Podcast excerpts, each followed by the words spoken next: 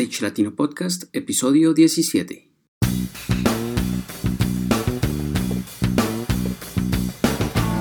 Si eres técnico, ingeniero, diseñador, productor o gestor de eventos y espectáculos o quieres desempeñarte en cualquiera de estas áreas,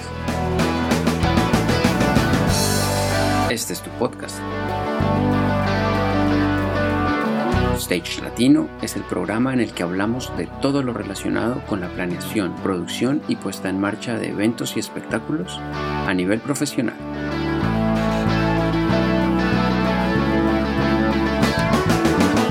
Cada semana un invitado, un referente que nos habla de su experiencia y de lo que debemos hacer, aprender a implementar para alcanzar nuestros objetivos en la industria.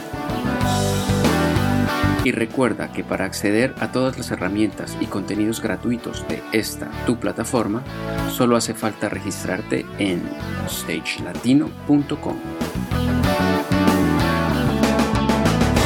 Y sin más, comencemos.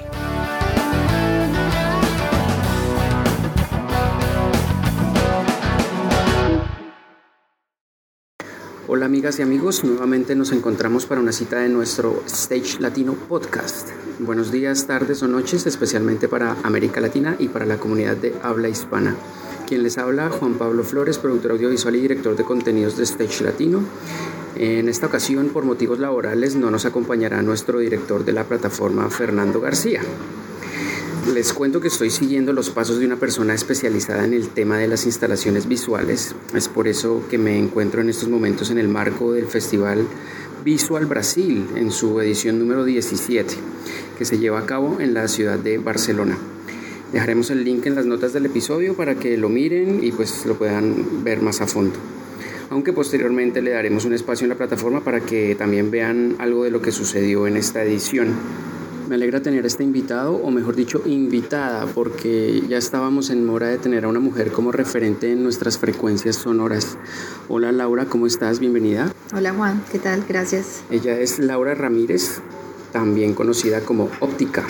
Es directora y colega del campo artístico audiovisual.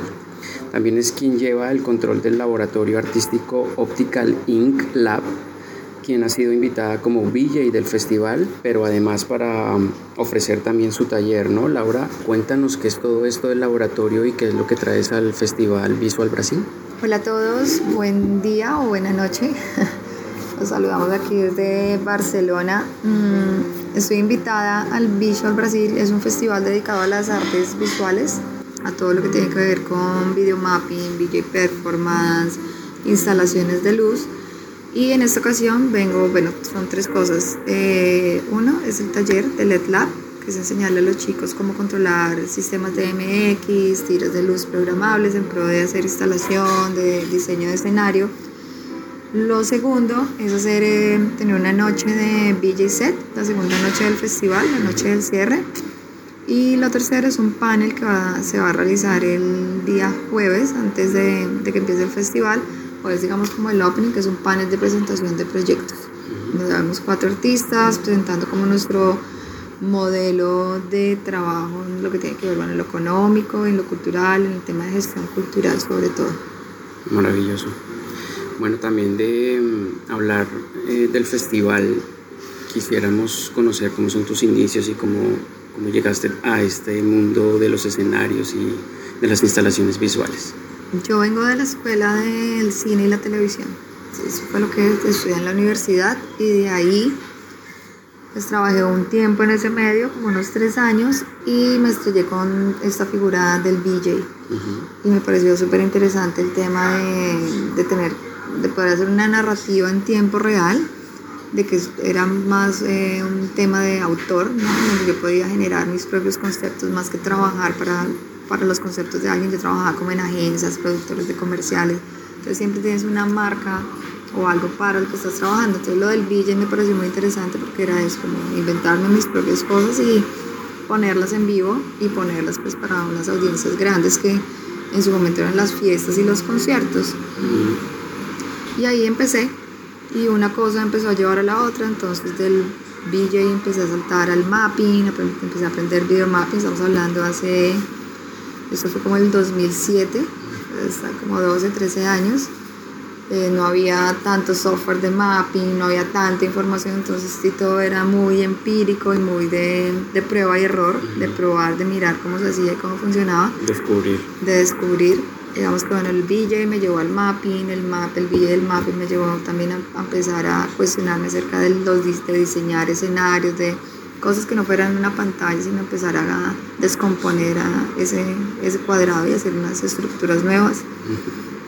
Después de ahí, bueno, ya me metí de lleno de lleno al tema del videomapping, como tenía toda la escuela del de, audiovisual, entonces bueno, ya vi todo el tema de guion, de creación, de que, dirección creativa, de que eso es súper chévere, digamos que es lo que más me gusta hacer, toda esa, toda esa escuela audiovisual en pro de hacer videomappings, de, de, de, además de intervenir la ciudad, que es otra cosa que me pareció súper chévere, era poder sacar el audiovisual de la sala de cine o de la pantalla y ponerla en el espacio público, que es una forma de contracultura, una cosa súper interesante hoy en día.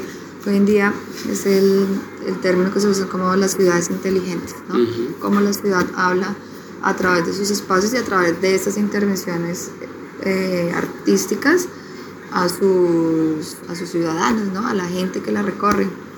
El campo de interacción en donde tú eh, actuabas o actúas o ha sido toda esta transición ha sido más como con empresas corporativas en eventos masivos. Mm, es como mitad y mitad. Digamos que yo tengo dos mercados uno que es el artístico en donde están los festivales las convocatorias eh, las comisiones artísticas que también es algo que me llaman bastante eh, y, también creo que es como por lo que más viajo, ¿no? Digamos que todo lo que voy a los festivales, lo que he estado todo en Europa, en Asia, todas esas cosas han sido por, por gestión cultural de algún evento artístico. Y del otro lado, pues inevitablemente está lo comercial, porque pues la publicidad le gusta, el videomapping, el BTL les gusta el tema, mi trabajo lo, han visto, entonces pues, se sienten muy curiosos al respecto, entonces también me llegan cosas comerciales que igual las desarrollo. Eh, yo ahí tengo ya como una curaduría y un alineamiento para poder trabajar esos proyectos porque mi trabajo no es, o sea, la estética de mi trabajo no es comercial. No es totalmente lleno de logos ni lleno como de estas cosas convencionales que sí se ven en la televisión. Mi trabajo es plástico y dentro de esa plástica que, que yo manejo, digamos que es como mi huella audiovisual, desarrollo cosas para marcas. Como es que esa es la manera que hago que, que comulguen ambas cosas. Ok. Vamos avanzando. Cuéntame mm, si tienes algún referente en el medio que sea muy especial para ti, alguien a, quien tú veas como, maestro o algo que, alguien que te haya inspirado para apropiarte de tu técnica, no sé. Bueno, hay muchos, ¿no? Hay como los de toda la vida que vienen del, del videoarte, ni siquiera hablando de videomapping, no sé, Nam Junpei o Bill Bayola o estos, como esos tipos que vienen más de la instalación y del videoarte. Y de los actuales, bueno, yo eh, definitivamente para mí sí hubo un antes y un después que estuve con, que conocí a los United VJs, que es un colectivo de, de brasileros, bueno, brasileros, portugales también digamos que yo venía trabajando muy empíricamente todas estas cosas, como te conté al principio, pero en el 2009 este colectivo entra en contacto con ellos y me invitan a un VJ Tournament en Brasil, en São Paulo, a participar en un torneo de VJs y ahí conozco a este colectivo del cual hoy en día orgullosamente soy miembro. Eh, realmente más que ser miembro es como si es una familia, si somos una familia de artistas multidisciplinarios, porque si no es como un colectivo, una empresa para la que trabajas, no, realmente casi hay un trabajo de hermandad y de, de, colectividad artística, en donde cuando todos nos llamamos para trabajar en diferentes proyectos, todos estamos como pendientes del otro, de que sale para poder ofrecer los, los trabajos, ya sea en equipo como United DJs o, aparte de eso, como Lauri, mira, hay un festival, te van a llamar, te recomendamos porque están buscando algo, así no sea del crew completo, pero igual como que siempre va algún representante de nosotros. Y ellos en su momento sí fueron como los adelantes y el después para mí, porque fueron como la fuente de inspiración, ver lo que hacían el modelo de trabajo que tenían, cómo se movían por las ciudades del mundo haciendo sus trabajos, el tema de la intervención del espacio público, ellos ya no tenían mucho, pues muy adelante cuando yo los encontré. Entonces yo creo que para mí esos fueron así como boom. Esos son unos. Y los otros que también en, en esa misma época fue un sitio muy interesante al que también le tengo mucho cariño. Y de hecho, ahorita después de Barcelona, bueno, voy a París, pero después voy a Ginebra. En Ginebra se hace un festival que se llama el Mapping Festival. Y en esa época en, que se, en la que yo fui, que fue hace 10 años, y bueno, fui a muchas ediciones, como a 5, era un, para todos los que estuvimos en esa época, fue un semillero de talentos, ¿sí? Entonces en ese momento ya había unas figuritas muy importantes, entonces estaban los anti-VJ, estaban los 1024 Architecture de París, estaba, bueno, estaba pues eh, estaba Boris con el Garage Cube y con el Modulate. Yo estuve en, la, en el lanzamiento de la primera versión de Mapper que fue en Budapest, pero eran, éramos ese mismo parche que nos encontrábamos todos los años en Ginebra en el Mapping Festival. Y era un festival en donde se veía instalación, se veía BJ performance, se veía mapping, o sea, estaba como ir viendo toda esa creatividad de todo el mundo. Entonces ahí también fue una fuente de inspiración absoluta.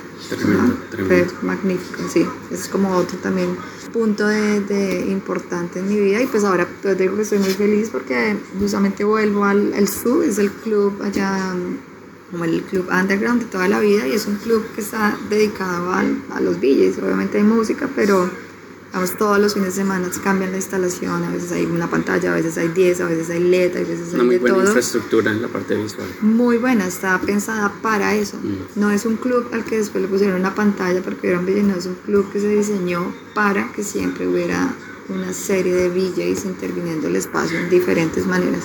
Para ese grupo de gente que estamos en esa época, sí es como un alma mater. Mm. Nosotros le decimos. Ok, ok. Y ahora que, nos cuentas que has viajado y pues has tenido diferentes escenarios donde has conocido, ¿hay alguno donde hayas visto un show? Más que todo quiero que me cuentes ese show que te haya llegado al alma y que te haya erizado y te haya hecho poner un nudo en la garganta. Bueno, de, de esa época recuerdo los shows de Bordos, que es un húngaro, que tiene una estética súper interesante, un, un video mapping eh, estereoscópico, de esos de la gafita azul y roja. Sí. Eso mucha gente le- no le tiene fe, lo tiene como relegado y la verdad es que es de lujo, se ve súper bien. Que yo recuerdo como es ese Claro, hay que show. hacerlo bien. Sí, sí, sí, sí, sí, sí, pero funciona. No, bueno, la estética, todo el, el- el trabajo estético de él es muy interesante. Pasemos a otra parte. Eh, ya hablemos más de, de lo que tú desarrollas en un proyecto cuando ya lo tienes en la mesa, ¿no? ¿Cómo inicias ese proceso creativo desde la planeación hasta la puesta en marcha de un proyecto? Obviamente cada proyecto tiene sus, Mm. sus diferentes tonalidades, pero digamos algo básico, algo estándar para saber cómo desarrollaste un Pues proyecto. el- los que tienen que ver con video mapping es básicamente una producción audiovisual, ¿no? Entonces siempre empiezas con, eh, bueno, si hay un requerimiento específico de quien lo solicita, entonces puede ser una marca o puede ser un festival, que los festivales son mucho más relajados con el tema porque es, es como tema abierto, tema libre o a veces el lineamiento es muy sencillo. Entonces primero es como mirar qué se quiere contar, qué se va a contar, cuál es el fin de, de esa pieza, de ese video mapping o de ese VJ performance también. O de, bueno. Y de ahí ya viene, no, realmente es aterrizar un guion, hacer un storyboard, definir tiempos, definir em, tipos de animación que se van a usar, qué cantidades, definir presupuestos, ¿no? ¿Qué costos tiene eso? ¿Qué co- ¿Cuál es el presupuesto disponible? Mirar también es hacer ese versus entre contenido y, y- y dinero, a ver qué es lo que se puede lograr. Y ya después, de eso vas a meter gente, vas a claro, meter cuando equipo. son, cuando son proyectos pequeñitos, vamos, yo hago todo. Lo único que no hago es música. Mm. Pero el resto animo, edito, monto, firmo contratos, eh, me encargo de que corra el show, digamos que ahí soy multitask. Y cuando son proyectos grandes, sí, ya, ya me- debo estar más en la dirección del proyecto y en la producción del proyecto. Entonces, Claro. normalmente lo que que ya tengo mis colegas con los que trabajo, que los contrato para hacer animación 2D, animación 3D. El músico, pues siempre está. De repente, si necesito un ilustrador para alguna cosa. Y bueno, lo que sí siempre hago es editar. Yo siempre edito todas las piezas. ¿Y cuál es el proyecto más grande en el que has estado? El más grande, hay como tres diría yo. Está uno que fue un escenario que se hizo para el área VIP de Katy Perry cuando estuvo en Bogotá, que era un escenario de unos 40 metros por 14 de alto, que se diseñó todo desde cero, se hizo todo en scaffold, o sea, no, no era sobre una fachada ni nada. El otro que recuerdo así grande, grande también, que me puedo equivocar, pero eran como 50 o 60 metros de ancho por unos 30 de alto o algo así que es el Auditorio Ibirapuera en San Paulo. Mm, es, un, es, un, auditorio diseñado por Oscar Niemeyer, que es el arquitecto estrella del Brasil. Bueno, era, era un festival que se llama San Paulo Urban Festival. Es en varios escenarios dentro de la ciudad. Unos eran unas pantallas de LED itinerantes por la ciudad otro era el CESI, que es un edificio así tipo la Torre Colpatria en Bogotá, pero pues con otra forma que queda en la Avenida Paulista, en la principal en San Pablo, entonces ahí también iban los contenidos. Y el tercer escenario era este auditorio gigantesco, gigantesco. En mi Vimeo está el, en el Vimeo están todos mis trabajos y ahí está ese que se llama Dual. Y digamos de lo último que estaba haciendo, que estaban los contenidos full dome para planetarios entonces, bueno, eso también es bastante grande. El Planetario Bogotá, mm. que también es bien, bien chévere para... Además que esa es otra técnica, ¿no? Ya, claro, porque entonces tú vas hilando, entonces una cosa va hilando con la otra. Y cuando estás metido en eso empiezas a ver que hay más técnicas, más técnicas y, y hay mercados. ¿Cuál crees que es el reto más complicado al que te has enfrentado o que uno tiene que enfrentarse cuando hay una instalación audiovisual?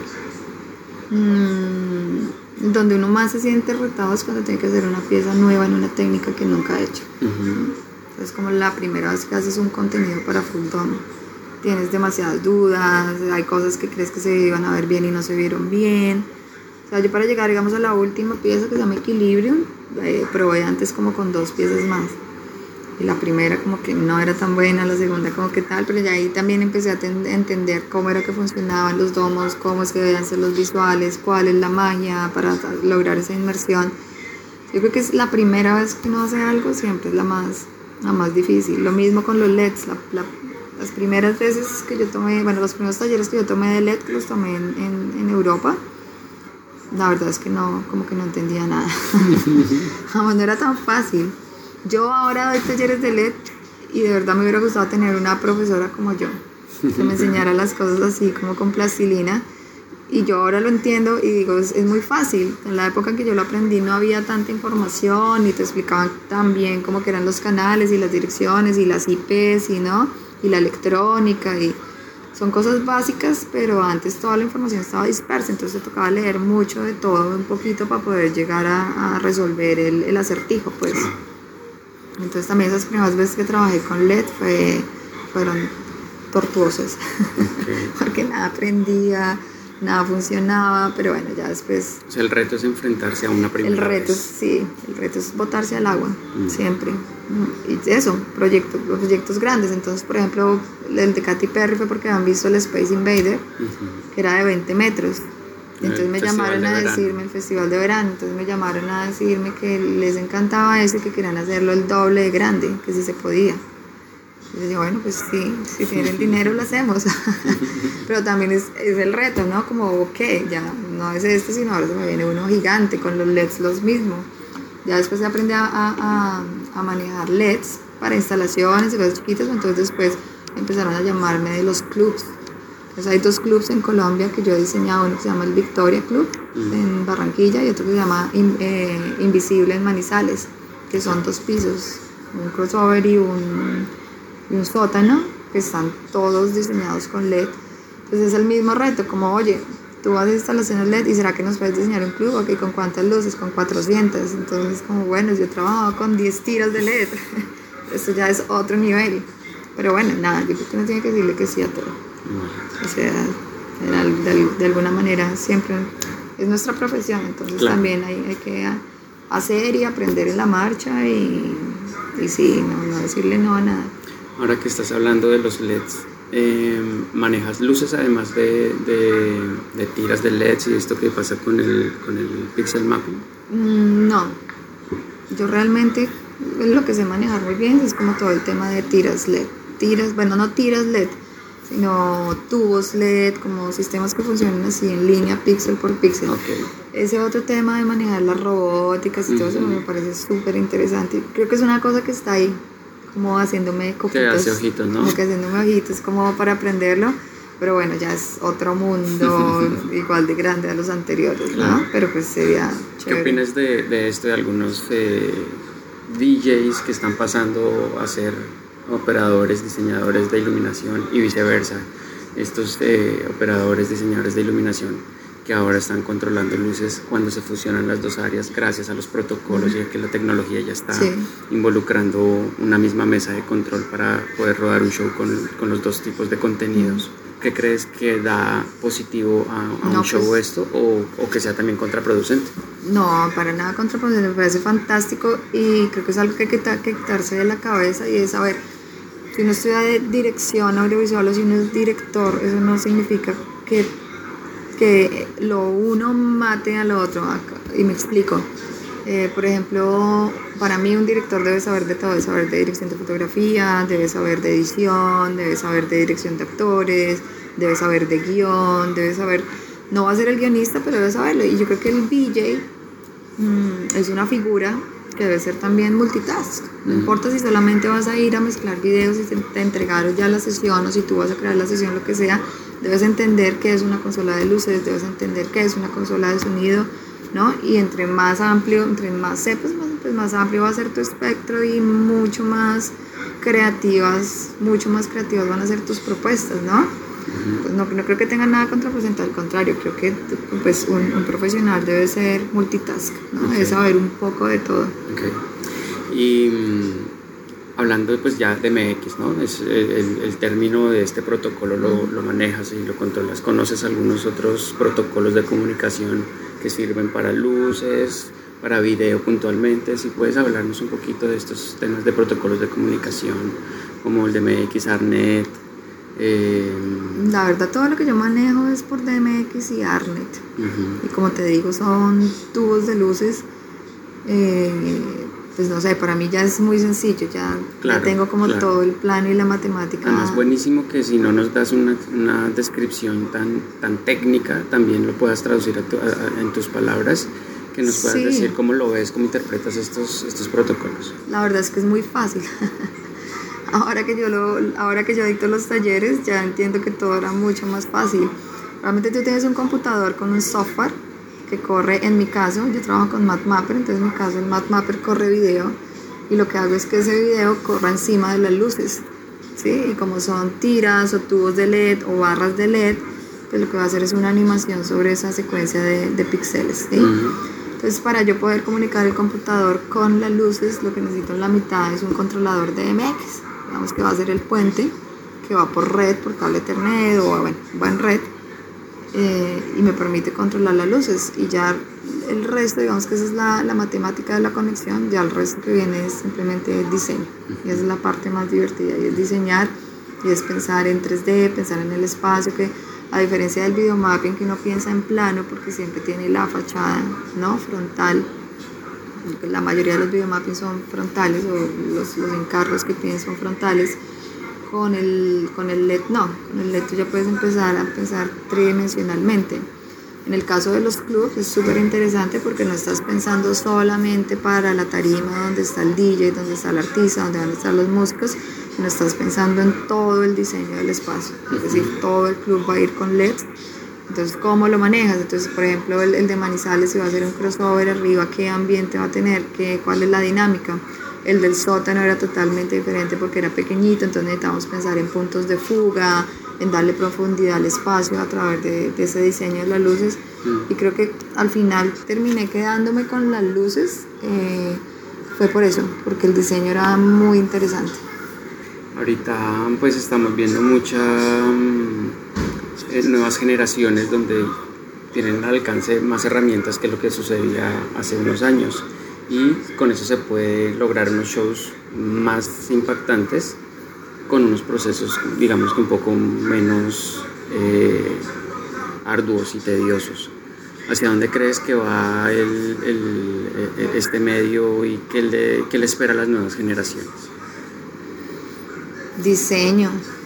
Y cada vez, eh, lo que acabas de decir, cada vez mezclar más una técnica con la otra. Y eso lo veo en los grandes festivales, ¿no? sobre todo los de música, eh, que cada vez ponen más de todo el tiempo. ¿no? Entonces va a pantalla LED, con robóticas, con tubos LED, con bailarines, con humo, con vainas. Que se mueven las superficies. Se mueven con robóticas. Por ejemplo, ah, bueno, tú que me preguntabas como un show que yo haya visto que diga, wow, eh, y porque lo he visto varias veces, es, era el tour de hace como dos años de Justice. Ah, sí, ese show es muy bueno. Y tengo la fortuna de conocer al, al, a la persona que hace toda la dirección de las luces y del video y de los motores y todo eso. Francés? ellos son franceses, se llama Vincent.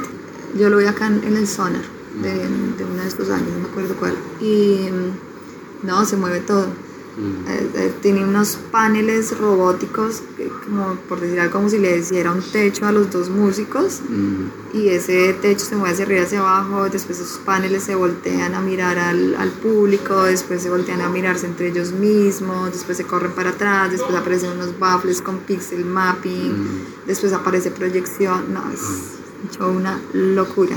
Me encanta de los es que yo digo, y lo maneja él, él lo hace todo. Parece un máster. Vincent tiene que venir a Stage Latino porque es súper ah, interesante. A ver si nos, si nos contactamos con él. Eso. y no, ¿para dónde va? No, yo creo que pues experimentar, experimentar, digamos que la parte comercial siempre es eso, ¿no? Como mucha parafernalia, mucho show y poner mucho de todo el tiempo. Mm. Y en la parte de los festivales, pues sí, está es como la experimentación, ¿no? Y siempre es como lo que yo he visto que es la tendencia es, es como el contra del show business y es como llevar, el, el, llevar la bioproyección, llevar el arte que se hace con video, con láser. Bueno, el mm. láser también es una cosa que el diseño con láser también está ahí en la mesa, en lo que tiene que ver con los medios artísticos. Em, entonces es como sacar eso de los espacios convencionales y llevarlos, no sé, al desierto, a la montaña, ¿no? A empezar a hacer que, esos, que estas herramientas dialoguen con espacios con los que no han dialogado. ¿Mm? creo que la experimentación va hacia allá, el VR, definitivamente todo está pasándose al VR y es una experiencia pues interesante. Eh, y a mí hay uno que me encanta y me flipa y quisiera aprenderlo y no sé cómo. si alguien sabe y escucha, cuénteme, que es el tema de la holografía. Okay. Me parece brutal. Claro. Eso me encantaría, pero no. No lo he investigado tanto y eh, no sé, vamos a ver. Eso me encantaría. hay un secreto, hay un secreto que no es fácil encontrar. Eh, pues sí, no, como que no, pues la técnica básica tú la encuentras, abres Wikipedia, ya entiendes que es una, una reflexión de la luz sobre un eh, celuloide y tal, pero pero sí, si yo, me, si yo me imaginara el futuro, imaginaría eso, los clubs no serían con pantallas, sino habrían holografías flotando encima del público, ¿no? como otro tipo de, interacción. Entonces me parecen chéveres los planetarios, porque es otra manera de coger ese audiovisual y ponerlo en otro formato, en otra Hacer experiencia. inmersa la, la experiencia. experiencia. bueno, eso también está sobre la mesa, todo lo que tiene que ver con el full dome. Está ahí. ¿Nos puedes hablar un poquito de full dome? El full dome. ¿De la técnica? La técnica es los planetarios, pues, los planetarios se crearon para presentar contenidos astronómicos, ¿no? es decir, para hacer la simulación del espacio, de las estrellas, del universo en, en, un, en, un, recinto cerrado, que es un recinto, pues una cúpula esférica sobre el cual se crea la ilusión del espacio.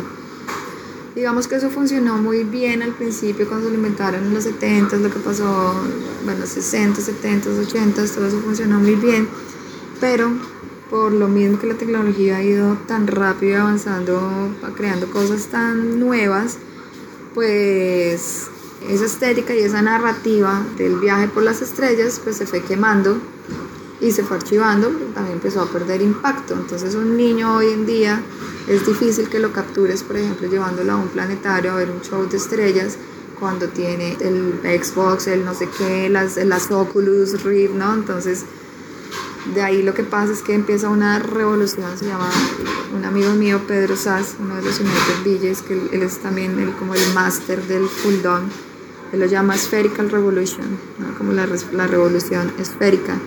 Es que todos estos planetarios se han ido reinventando a través de a través de el uso que le dan los artistas visuales a esos espacios. Entonces el domo ya empezó a no solamente ser un espacio para mostrar las estrellas, sino para mostrar propuestas plásticas audiovisuales.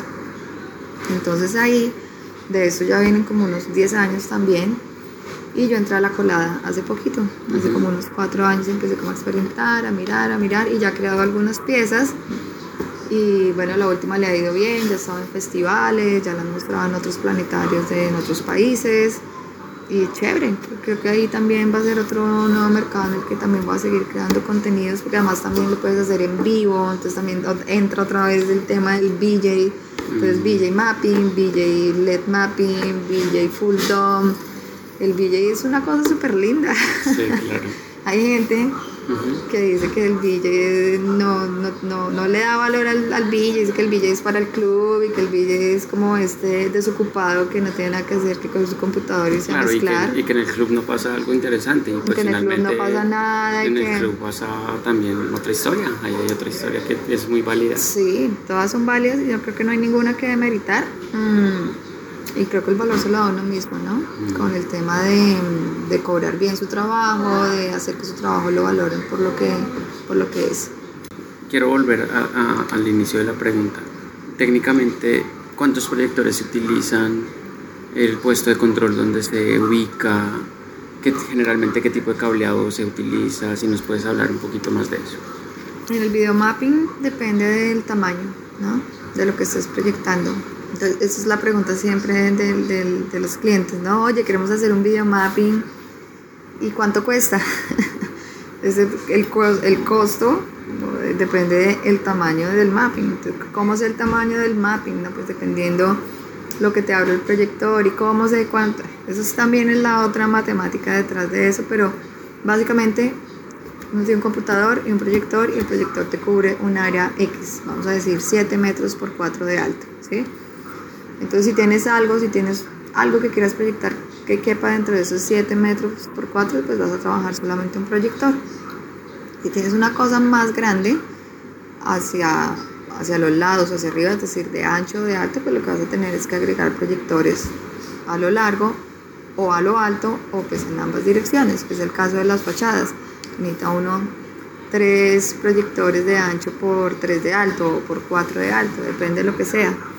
Y en el caso cuando son muchos proyectores se utiliza un media server, que es un computador especial, por decirlo así, que ayuda a conectar, a hacer cadena entre todos los proyectores para que te llegue la señal completa a, a tu computador. Y desde ahí ya el tema, digamos que el tema de montaje es eso, montar los proyectores que sean necesarios para cubrir el área que se necesita ya desde el computador lo que tienes que hacer es una corrección geométrica, entonces en el caso de una fachada pues hacer que nos cuadre la ventana con la ventana, la puerta con la puerta, la columna con la columna, mm, digamos que es un tema de montaje.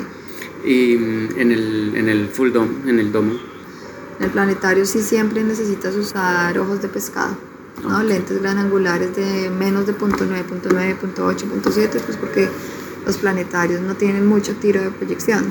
A diferencia de la fachada, que probablemente tengas una plaza muy grande donde te puedas echar para atrás lo que necesites, el planetario no. El planetario el espacio es reducido, entonces siempre se trabaja con lentes, con lentes gran angulares, con ojos de pescado. Entonces, digamos, el estándar son cinco proyectores. Yo estaba en domos que se, han hecho con dos, pero porque son pequeños también depende del tamaño del domo, vas a necesitar más o menos proyectores. El estándar son cinco y lo que haces es mapear esos cinco proyectores, los cuatro primeros para los cuatro ejes del, del, domo, el quinto para el cenit, para la parte de arriba, el top. O sea, se pone en el centro o abajo en el piso mirando. No, se pone un lateral, pero lo que va a cubrir es solamente la ah. parte del centro. Todo se pone siempre en el perímetro. Exacto, todo va alrededor del domo y uno de esos va solamente a pegar hacia arriba y después por software, lo que nosotros usamos es Blended Dome que es el software de, es un, es un software creado por los United BJs.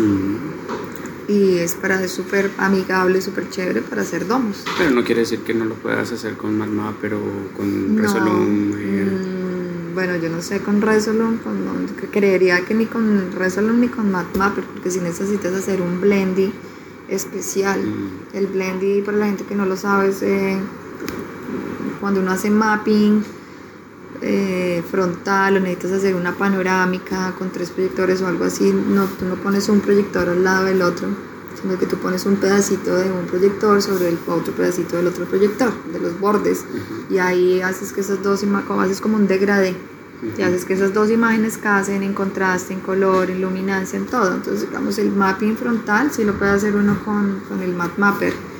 El del domo, necesitas un software especializado que te hablo de utilizar Blendidon, bueno, hay muchos más software en el mercado, pero digamos Blendy es como el, es el del que hacen los amigos, es el de, digamos, el de eh, hecho por artistas para ser usado por artistas.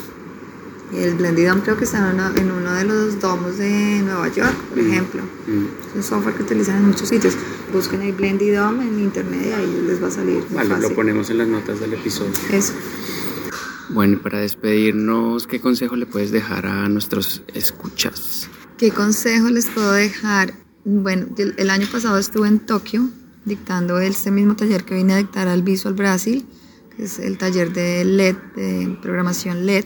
Pues para mí fue, fue un reto y fue muy raro porque pues ir a enseñarle a un japonés de tecnología es algo, algo extraño, ¿no?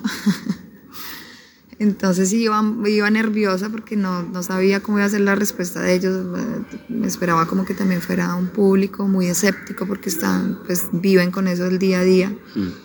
Mm, pero bueno, al final la experiencia fue súper chévere, realmente sí.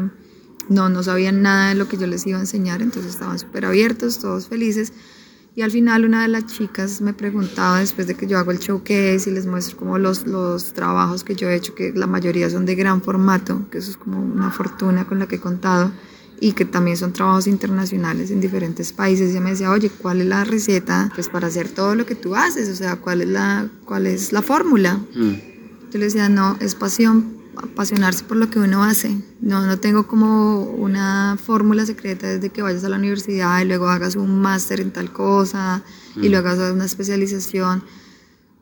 Cada uno tiene su manera de hacerlo, pero si me lo preguntas a mí es como ser apasionado por lo que a uno le gusta, ¿sí? Maravilloso. Es todos los días levantarse, investigar sobre lo que a uno le gusta, mirar cómo hacen los demás las cosas, experimentar. Al final son horas de vuelo como horas piloto, entonces es estar siempre en la experimentación, investigando. Eso lo decía Einstein, le decían como que lo que pasa es que él sí era muy curioso. Mm. Y no quiero ser, pues, compararme con Einstein, ni mucho menos, pero, pero al final creo que es eso, es ser, ser uno muy curioso y ser apasionado por lo que le gusta, levantarse todos los días a, a, mirar un poquito más de lo, que, de lo que quiere hacer. Y ya, eso es el, el consejo que yo le doy a todos y a todas y es que sí, que se apasionen por lo que sea que les guste en la vida todos los días. Pues muy bueno, muy, muy contento de, contentos de tenerte aquí en las frecuencias de Stage Latino. Eh, nos sentimos honrados de que seas la primera mujer en nuestra comunidad. Sí, genial. Y espero que no, pues no seas la última, claro que no. Vamos a seguir buscando más, más referentes, seguro que las hay. Chicas, anímense. Chicas, bienvenidas a este medio, además que necesita un montón de nuestra visión femenina. Hay una cantidad de hombres fantásticos, espectaculares, pero pero efectivamente es, es, un medio muy bonito y vale la pena como que las chicas también cojan más eh, coraje y se metan al, al ruedo. Hace falta equilibrarlo. Bueno, y no siendo más, entonces te dejamos abierta la, una nueva oportunidad para que tal vez compartamos algún tema más específico y todas estas cosas que tú tienes tan maravillosas para compartir y claro que sí. y eso. Claro que sí. Gracias por la invitación. También me encanta estar acá nada invitar a la gente a que comparta el podcast a que los escuche no solo el mío. Hay una cantidad de gente súper interesante en los otros podcasts. La idea es que cada vez más de nuestro medio entre nosotros nos conozcamos y también de afuera sepan que, que, está pasando algo muy profesional detrás de bambalinas, ¿no? Donde estamos todos los que hacemos el video, las luces, el sonido. Bueno, hay una cantidad de profesionales impresionantes. En Latinoamérica, además. En Latinoamérica, un montón. Y creo que, bueno, Stage Latino es un buen espacio precisamente para eso, para divulgar para conocernos y no, pues encantada, por aquí vuelvo. Bienvenidísima. Gracias y, hasta la próxima. Hasta la próxima a todos y todas. Chao. Es así como hemos llegado al final de este episodio. Gracias por escucharnos y referirnos con tus colegas y amigos. Si te ha gustado el programa, nos harás muy felices con una calificación de 5 estrellas en iTunes o un me gusta y comentario en stagelatino.com, Evox, Spotify o en cualquiera de las plataformas donde nos escuches. Y recuerda que para acceder a todas nuestras herramientas y recursos gratuitos, el único requisito es estar registrado como usuario en stagelatino.com. Nos escuchamos la siguiente semana con un nuevo invitado de alguna de las áreas de nuestra industria.